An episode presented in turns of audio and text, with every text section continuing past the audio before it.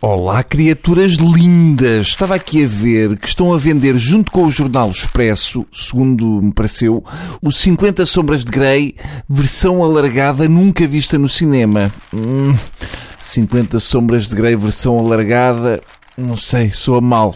Sou mal. Versão alargada é a chamada sequela com a mesma atriz principal. Enfim, uma pessoa quer tanto evitar o futebol, mas atiram-nos com a bola às ventas. O futebol enlouquece as pessoas, mesmo pessoas tão poderosas e sóbrias como o nosso Ministro da Economia. Então não é que o Ministro Pires de Lima, pela primeira vez, esteve ao lado dos trabalhadores contra os patrões? Disse o nosso Ministro do PCP da Comporta o seguinte: Espero que o Sporting trate da situação situação de Marco com a dignidade que este merece. Se há 18 milhões para Jesus, haverá recursos para tratar Marco Silva de modo digno.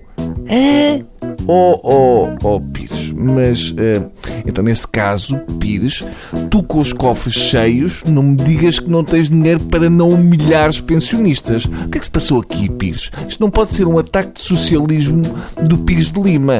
Um homem que não se preocupa e até concorda com os milhares de despedimentos que foram feitos no país, que disse que tinha de haver 100 mil na função pública em 3 anos, etc., não pode ter ataques de esquerdismo. Onde é que anda o ministro de sapatos de vela e blazer de botões dourados? Isto deve ser o primo dele que anda de samarra, mora em Beja e só bebe cerveja Sagres.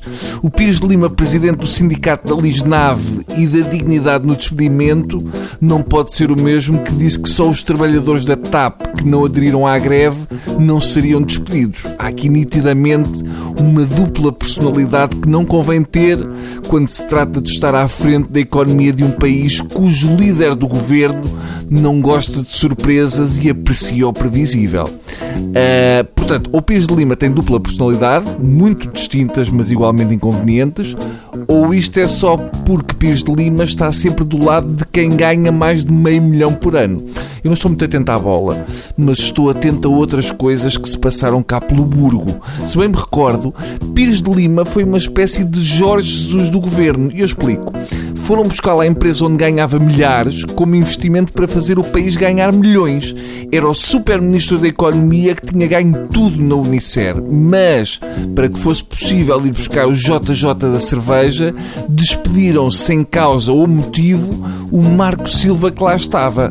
Lembram-se do gordito dos pastéis de nata? O Alvarinho? Esse.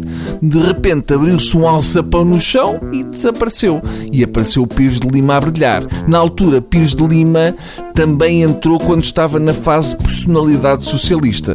Se bem se recordam, ele vinha em modo camarada Lima, com ganas de acabar com o IVA da restauração, mas no dia seguinte acordou outra vez tio. Portanto, vejam lá isso. Se por acaso amanhã o Pires de Lima aparecer de camisola de alças, não o deixem aproximar-se da privatização da TAP, ou então ele nacionaliza o Efromovides, está bem?